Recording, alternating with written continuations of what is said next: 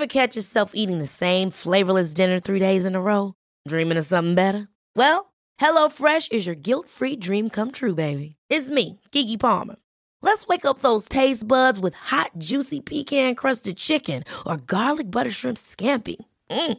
Hello Fresh.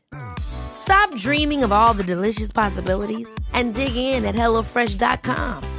Let's get this dinner party started.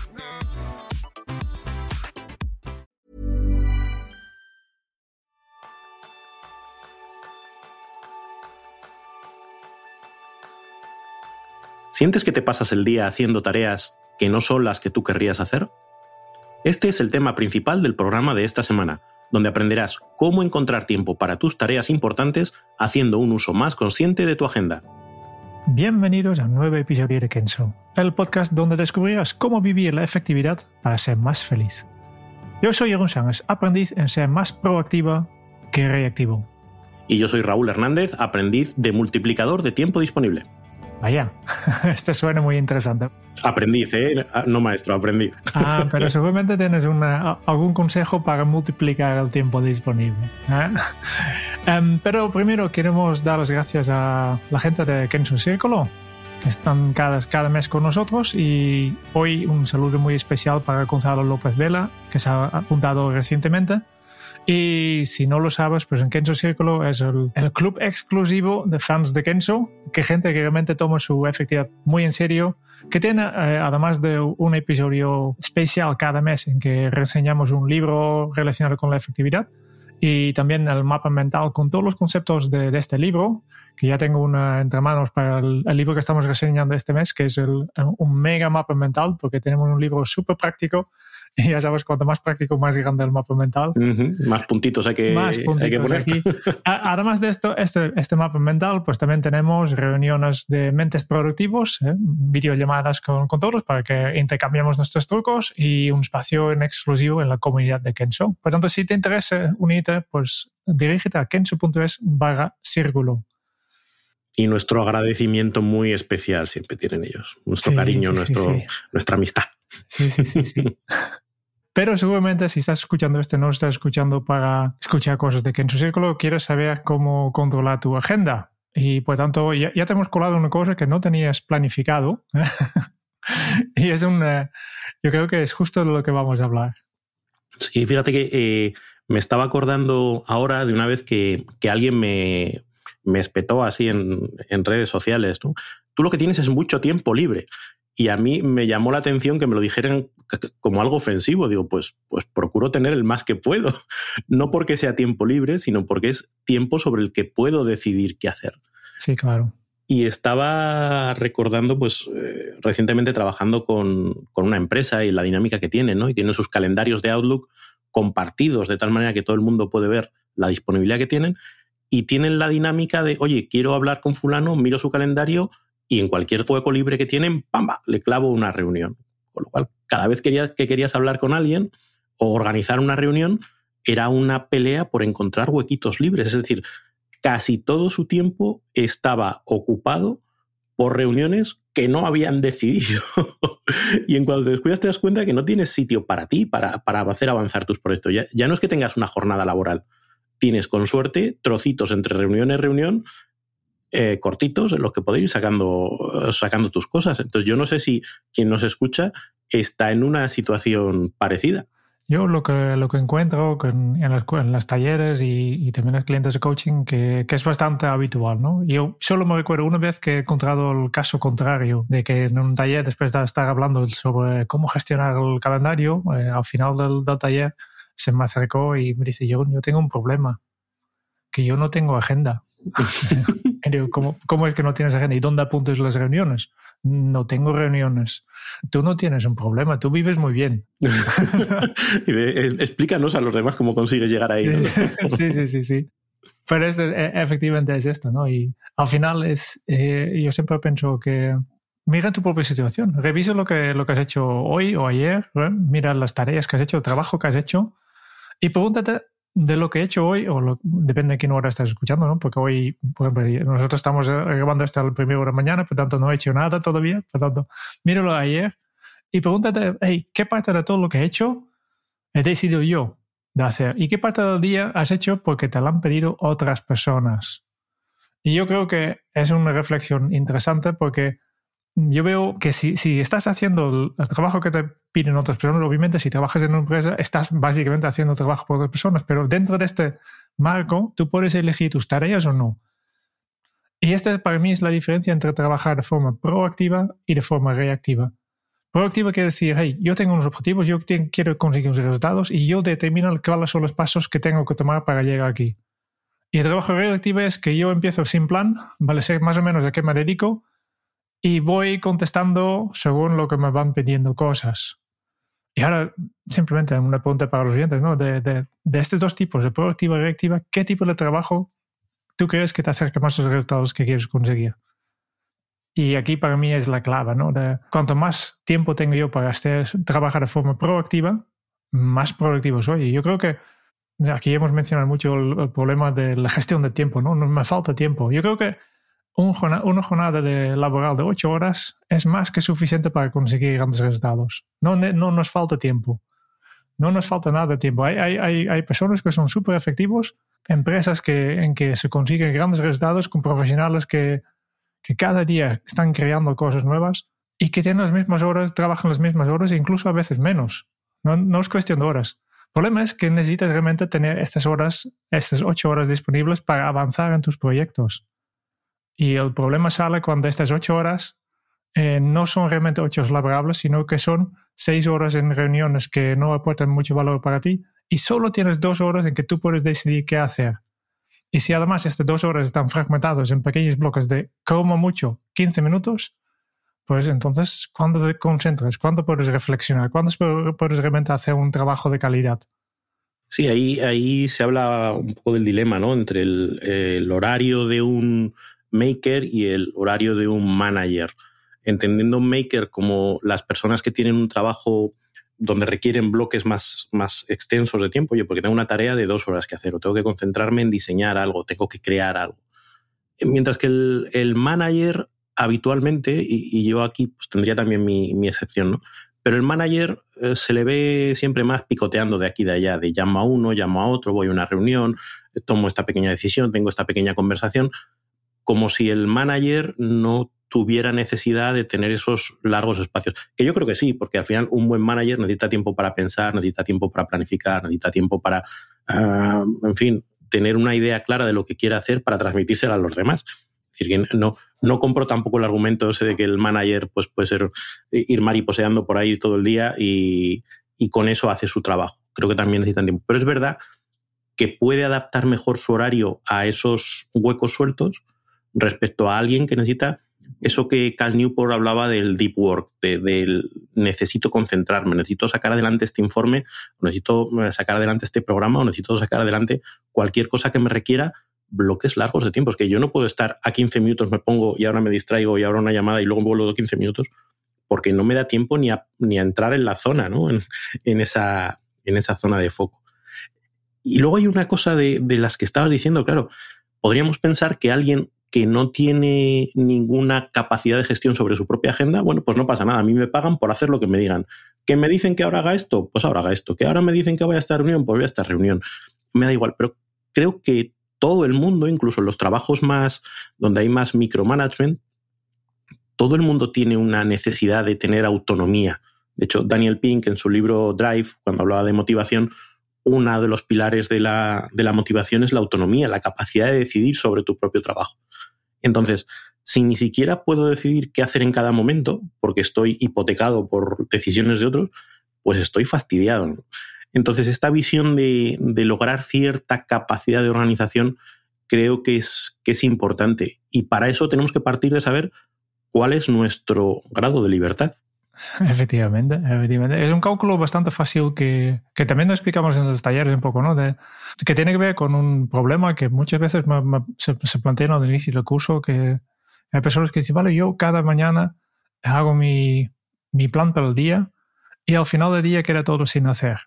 Y esto se debe, que por una parte es debido a la imprevisibilidad de, de las jornadas, pero también gran parte de, hey, no todo depende de ti y el ejercicio que simplemente hacemos es, un, pequeño cálculo de pensar, vale, pues por la mañana cuando tú entres por la puerta, ¿cuántas horas tienes por delante?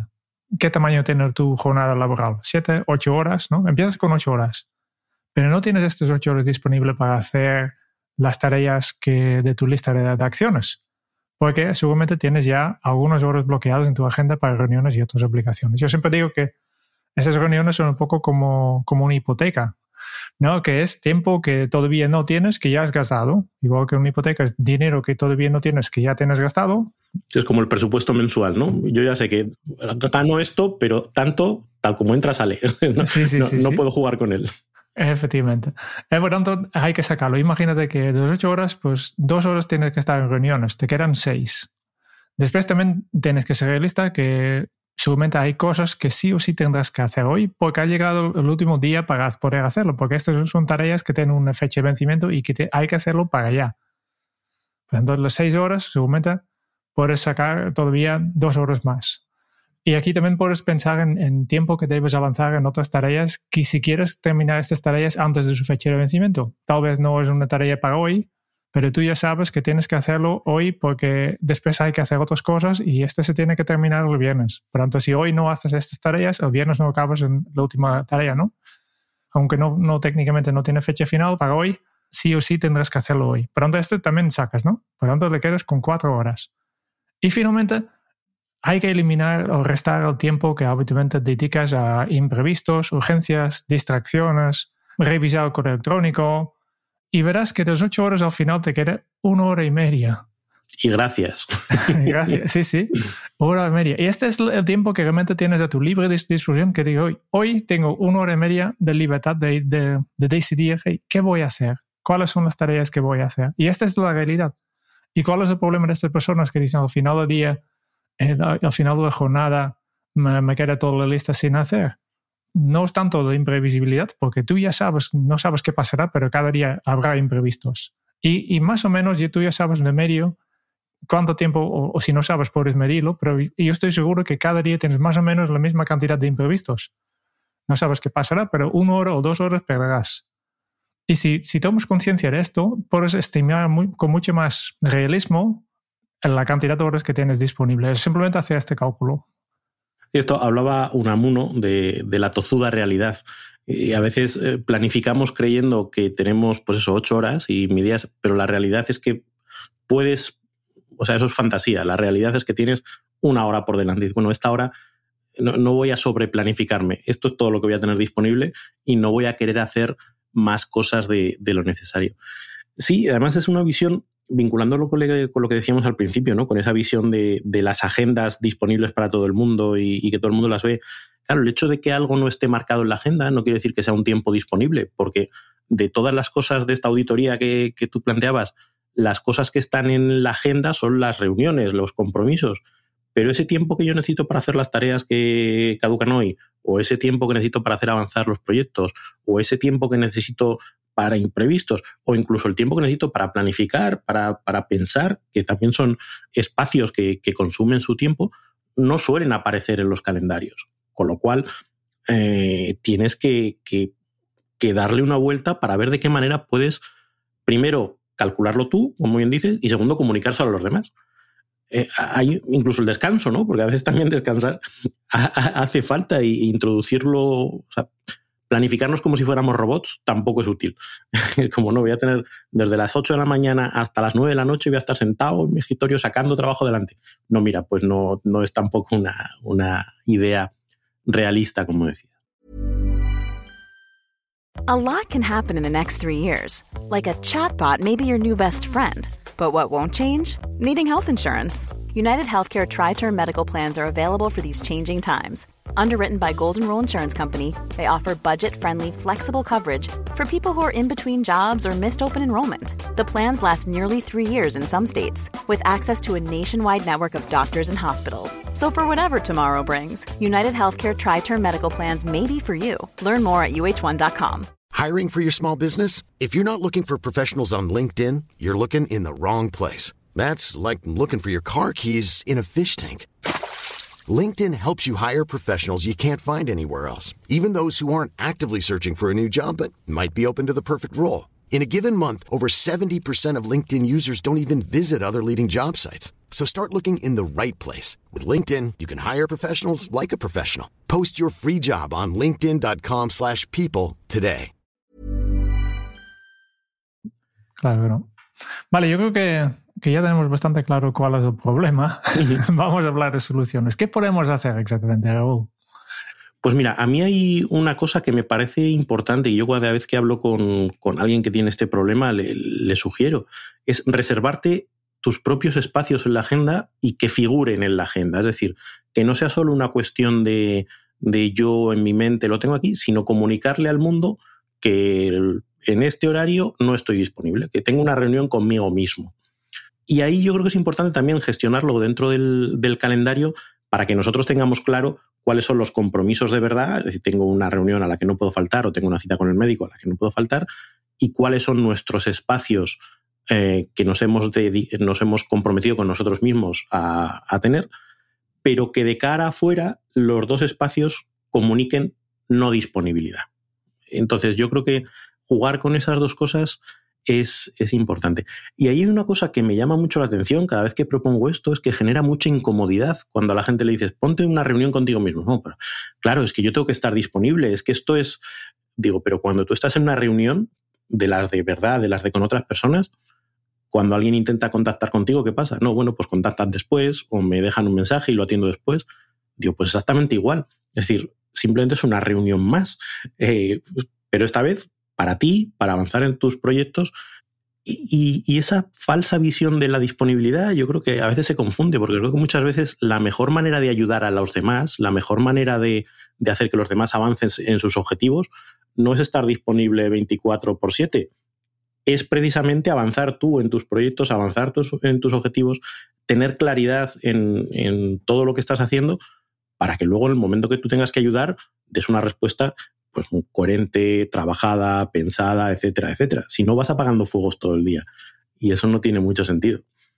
Yo creo que en el mundo, de, mundo académico que, que tiene mucho más claro, ¿no? Porque tiene el mismo, el mismo problema, muchas citas, básicamente todas las clases es una cita que no en la agenda, por tanto, un académico tiene gran parte de, de su agenda ya, ya ocupado, pero allí está bastante común el concepto de, de hora de, de, puertas abiertas. Uh -huh yo marco unas horas eh, como profesor en que los alumnos que cuando tienen un problema pueden pasar, pero es este horario que pueden pasar, no, no cuando ellos van. Uh -huh. Vienes a tutoría los lunes por la tarde y si no, pues para el próximo lunes. Sí, sí. Y está bastante aceptado y, y funciona muy bien. Y si ellos lo pueden hacerlo, tú también, ¿no? Al final es, y yo veo cada vez me, menos relevante este problema que tiene la, la gente con, con Marcalo, porque hoy en día trabajamos desde casa y, y claro, tú, tú, tienes que decidir cuáles son tus horarios laborales. Y todo el concepto de horarios laborales es un, es un invento, es, es, algo virtual. Eh, desde hace mucho tiempo, mucho tiempo. ¿no? Tenemos un horario de, de las 9 de la mañana hasta las 6 de la tarde y no has trabajado nunca después. Ya, ya tienes este, este doble cara de tu calendario. Tienes un, un calendario que tú dices que estás disponible y después hay las horas en que realmente estás trabajando, que puede ser incluso empiecen un poco más antes o empiecen un poco más tarde, y pero no tienes marcado como disponible. ¿Por qué no, no, no directamente amplíes tu agenda para que también puedas coger estas horas hasta las 10 de la noche? Que, que estas dos caras siempre han, han, han existido. Sí, es como que, que, estamos respetando una serie de convenciones sociales que si las rompemos nos damos cuenta que podemos ser mucho más eficaces y, eh, en el uso de, de nuestro tiempo. ¿no? Yo creo que hay otro problema aquí vinculado, es que no sabemos cómo explicarlo a nuestros compañeros que no estoy disponible. ¿eh? O, la vergüenza que pasa que, que si, un compañero intenta tener una reunión conmigo y mira si, estoy disponible el, el, miércoles por la tarde y yo lo tengo bloqueado en mi agenda y después el viernes mi compañero pasa por, mi despacho y veo que no, no tengo ninguna reunión, tal vez no sabemos cómo reacciona, pero es cuestión de explicarlo también, ¿no? Sí, y, fíjate que producto de eso, a veces eh, los compromisos, yo lo veo, ¿no? Cuando recomiendas hacer esto y la gente lo hace, pero enseguida da un pasito atrás. Es como, yo tenía el miércoles por la tarde reservado para mí, pero si alguien me presiona un poquito, digo, bueno, no te preocupes, porque tenía, tenía pensado trabajar en esto, pero lo dejo para atenderte a ti. No, no, si, fuese una reunión con tu jefe no lo dejarías, dirías, no tengo una reunión con mi jefe, tenemos que buscar otro hueco. Pues tengo una reunión conmigo mismo, tenemos que buscar otro hueco, debería ser tan perfectamente explicable como lo de tengo una reunión con mi jefe y tenemos que buscar otro hueco. Claro, básicamente es eh, siempre puede haber conflictos en tu agenda y lo que, lo que hay que hacer cuando hay un conflicto en, en tu agenda es renegociar, es pensar en, hey, de cuál de estas dos actividades que, entre comparando lo que ya tenéis planificado y lo que están pidiendo ahora, cuál de estas dos me conviene más. Y es verdad que en una reunión contigo mismo, como no hay más dependencias de otros, es mucho más fácil de mover. Pero mi recomendación efectivamente es moverlo, no anularlo. Porque tú tenías pensado hacer algo que, aporte mucho valor. Y por tanto, si, si, no pasa nada, si tienes que renegociar este, este compromiso, pero no para anularlo, simplemente para buscar otro hueco de, vale, pues coloco esta reunión conmigo mismo en otro, otro sitio. Y a ser posible que no sea el fin de semana o por la noche cuando vuelvo a casa, que es lo que acaba haciendo mucha gente. Es decir, voy retrayéndome, retrayéndome, y bueno, ya lo haré el domingo, que nadie me llama. Y dices, bueno, pues no sé si esa es la mejor solución posible. sí, sí. Y, y por esto tenemos que aprender a decir que no. Y para esto ya tenemos todo un episodio que explicamos, tratamos solo este tema, porque yo creo que es, eh, es súper importante y sí, muy, muy complejo. Eh, también aquí hay, porque queremos mantener buena relación con nuestro jefe, con nuestros compañeros, con nuestros clientes y contactos. Y hay que decirlo, ¿no? Pero yo creo que es importante. El primero es que cuando te, te invitan para una, una, reunión, es una invitación, no es una obligación en muchos casos, ¿no? Y por eso, aunque te hayan convocado, a veces, pues puedes decir que no. Puedes decir no ofreciendo alternativas que sean útiles a ti, o, a veces simplemente, hey, este no es un buen uso de mi tiempo. Visto la, agenda, los objetivos de esta reunión, lo que yo pienso que podrá patar esta reunión, no, no necesariamente debes asistir a todas las reuniones en que te invitan, porque a veces hay simplemente personas que dicen, yo invito a todos y a ver si me sale si, si me llega la mitad de la gente asisten, pues ya tengo suficiente input, porque yo quiero hacer una tormenta de ideas y necesito creatividad, ¿no? Pero si tú no eres experto en este tema y simplemente porque estás en el departamento tan, tan invitado, pues tal vez deberías decir que no. Sí, o esta cosa de que no invitan a, a los cinco de un equipo de trabajo y con que venga uno y nos lo cuenta a los demás, ya está arreglado. No hace falta que vengamos los cinco a, a no sabemos muy bien qué. Claro, claro. También hay que, hay que educar a los demás, especialmente a los compañeros, que, que eres tú quien decide sobre tu tiempo. No, tiempo no es de los demás. Yo creo que es muy fácil gastar el tiempo que no es tuyo. Hombre, es como gastar el dinero que no es tuyo, facilísimo.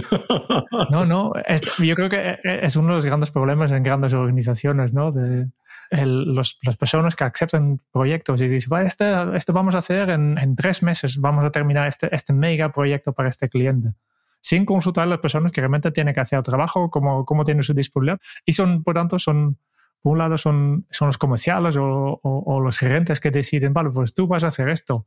Y al final, lo única que, que realmente conoce tu realidad y el cargo de trabajo que ya tienes y las otras eh, dependencias que, que, existen en este proyecto eres tú, pero no te han consultado. Por eso digo, es muy fácil gastar tiempo de los demás. Y yo creo que educar, educar a la gente que el tiempo es tuyo y no suyo. Sí, yo creo que ese es el, el gran chip, eh, cambio de chip, ¿no? Eh, el primero creérnoslo nosotros y segundo, pelearlo, el, establecer determinadas fronteras y de que lo mínimo es preguntar, ¿sabes? Que es pura cuestión de educación. Si tú vas a hacer uso de mi tiempo, al menos dame la opción de decidir eh, si quiero o no quiero o, tener esa, esa, opción. Oye, Jeroen, antes hablabas de que eh, teníamos un episodio ya eh, dedicado a este, al arte de decir no. ¿cuál, ¿Cuál era? episodio número 63, que se llama Aprenda a decir no sin sentirte culpable. Si tengo que repescar todo, el episodio vale mucho la pena porque es una metodología bastante estructurada que puedes aplicar en muchos eh, sitios, incluso a decir no a tus hijos. Pero si tengo que repescar una, es un concepto que, a mí me ha impactado mucho, es que detrás de cada no hay un sí. Y, para decir que no, yo creo que lo importante es primero identificar cuál es tu sí. No es como coste de oportunidad en, en la economía. Si yo tengo 10 euros podemos ir los dos al, cine o podemos comer una hamburguesa, pero no las dos cosas, porque estos 10 euros solo puedo gastarlo una, vez. Y este es el concepto con el tiempo también. ¿no? Esta hora que si yo digo sí a una reunión, esta hora que estoy en reunión no puedo dedicar a avanzar en mis otros proyectos. Por lo tanto, es muy, muy importante antes de rechazar una invitación, también pensar, hey, pero ¿cuál es mi sí detrás de este no? Y para conocer esto un poco más y para tener claro qué es lo que tengo que hacer y qué es lo que no tengo que hacer, cuando más claro tienes tu, lo que en GTD llamamos tus niveles de perspectiva, ¿no? tu propósito, los objetivos, los resultados que quieres conseguir, tus responsabilidades, etcétera. Cuando más claro tienes esto definido, más fácil sería priorizar con criterio. Sí, está, tomas una decisión eh, muy rápida, ¿no? Cuando sabes qué es lo importante para ti, enseguida tienes la visión de, oye, esta petición que me están haciendo, esta invitación, este uso de mi tiempo que me piden, eh, sí o no. Y el problema suele ser cuando dices, bueno, es que tampoco sé muy bien qué haría. Pues entonces te apuntas a, cada reunión que puedas. de en algo hay que llenar el tiempo, que es lo que le pasa a, bastante gente. Ya hemos visto dos tácticas, ¿no? Reservar tus propios espacios eh, en la agenda, tener claro que es el, el, tiempo es finito y decir que no, ¿Y qué más podemos hacer? ¿Tienes otra táctica más para nosotros? Sí, es, complementaria a esta última que hemos dicho. Es decir, igual que tenemos que tener claro cuáles son nuestros objetivos y tener una visión clara que nos permita priorizar respecto a la petición que nos hacen, también es importante entender bien la petición que nos están haciendo, entender la necesidad que hay detrás. A veces te piden una reunión eh, y, a, lo mejor la reunión no es el método más eficaz para resolver el tema, pero es verdad que tú podrías ayudar a esa persona. Es, entonces, no se trata de decir no y ya está, se trata de, oye, cuando tú me estás pidiendo esta reunión, ¿qué necesitas? O cuando me estás convocando para esto, ¿qué necesitas? Hacer preguntas, escuchar. De esa manera, tú tienes todos los elementos de juicio necesarios para decir, vale, ahora que he entendido bien esta necesidad y por otro lado tengo claros cuáles son mis objetivos, puedo decidir.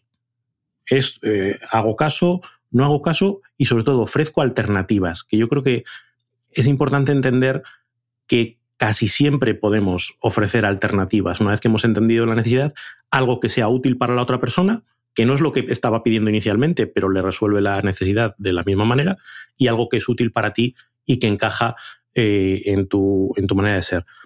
Aquí a veces, eh, pues cuando hablamos de asertividad, se trata de encontrar ese punto medio. Eh, ni, ni, todo para mí, ni todo para el otro, sino un punto donde se tengan en cuenta las necesidades de todos y como, como poníamos por ahí, ¿no? Pues se trata de ser un buen colaborador, no un sociópata. Eh, y un buen colaborador tampoco es el que dice sí a todo. Eh, también se trata de, hacer ese equilibrio entre mis necesidades. Entre la Madre Teresa y el, Entonces, yo creo que ese es el, punto de, de, equilibrio en la gestión de la agenda, la gestión de tu tiempo disponible.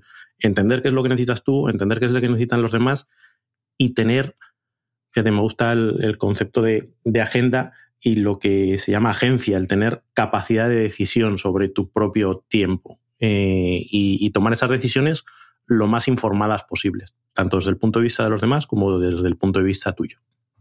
Vale, yo creo que hemos tratado muchos puntos que simplemente para resumir un poco, hemos visto tres tácticas, ¿no? El, el de reservar espacios para, para tú mismo en tu agenda, tomar conciencia de que tu tiempo es, finito y por tanto en un momento, una manera tienes, tendrás que decir que no y al final entender realmente eh, la necesidad del otro haciendo preguntas y, con esta eh, empatía hacia tus compañeros y tus contactos.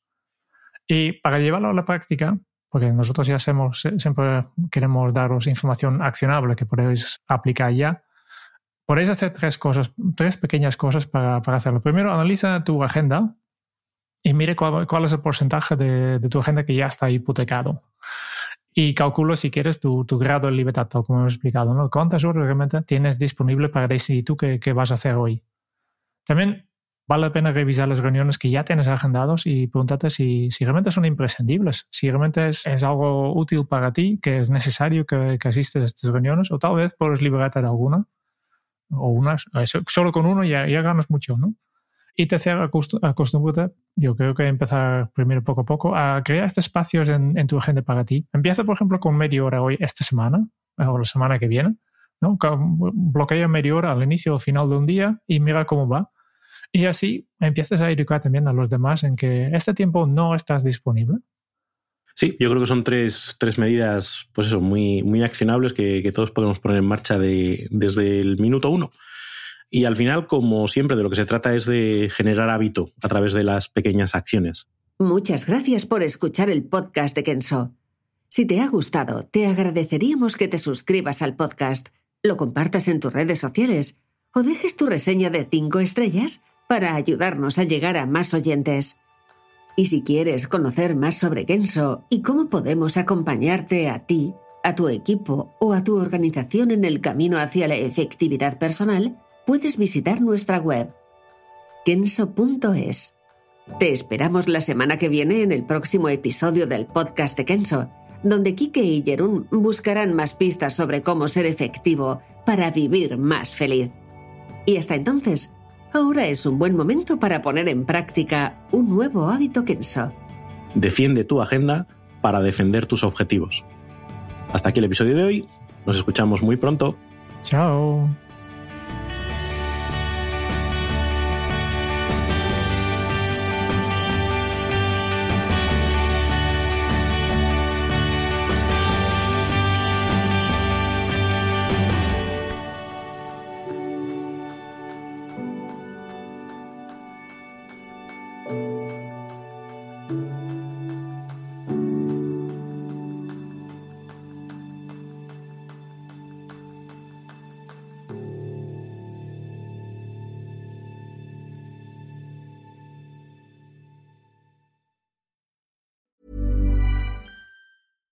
Hey, it's Paige DeSorbo from Giggly Squad. High quality fashion without the price tag. Say hello to Quince.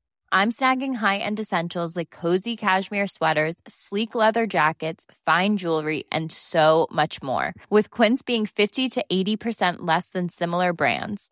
And they partner with factories that prioritize safe, ethical, and responsible manufacturing. I love that. Luxury quality within reach. Go to quince.com slash style to get free shipping and 365 day returns on your next order. Quince.com slash style.